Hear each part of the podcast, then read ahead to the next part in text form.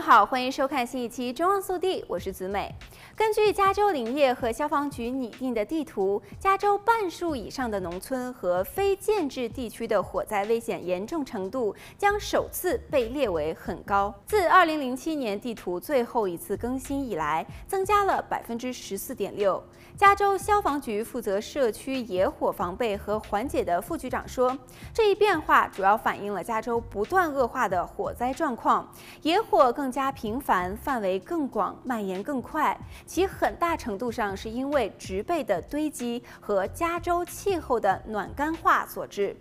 拟议的地图覆盖约三千一百万英亩的土地，属于加州责任区，简称 SRA。SRA 是加州对于预防和抑制野火负有主要财政责任的区域。SRA 主要由农村和非建制地区组成，约占加州土地的三分之一。它不包括联邦管理的地区，例如由美国林业局监管的区域，或者由地方政府管理的城镇和大型的城市。这些城市的地区将被纳入2023年的第二轮地图更新当中。加州野火带来的危险不断的升级，去年的大火造成了九人死亡，主要发生在农村社区。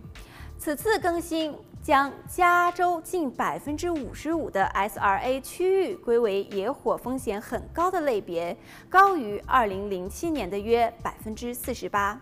在洛杉矶县，约有四十九点六万英亩的土地被视作为加州责任区，其中百分之九十三被列为很高，百分之三点四为高，百分之三点五为中等。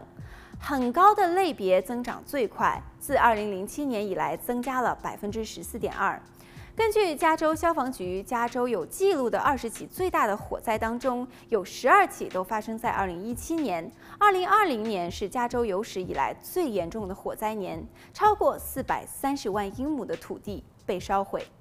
加州消防局说，该地图可以指导居民选择居住地，居民也可以从中看到地方政府决定在哪里建设。该机构表示，这不会对房主的保险产生直接的影响。尽管近年来许多居民抱怨说火灾保险费率飙升，加州的保险部发言人说，加州今年成为美国第一个要求保险公司为远离野火的屋主和业主提供保费折扣的州。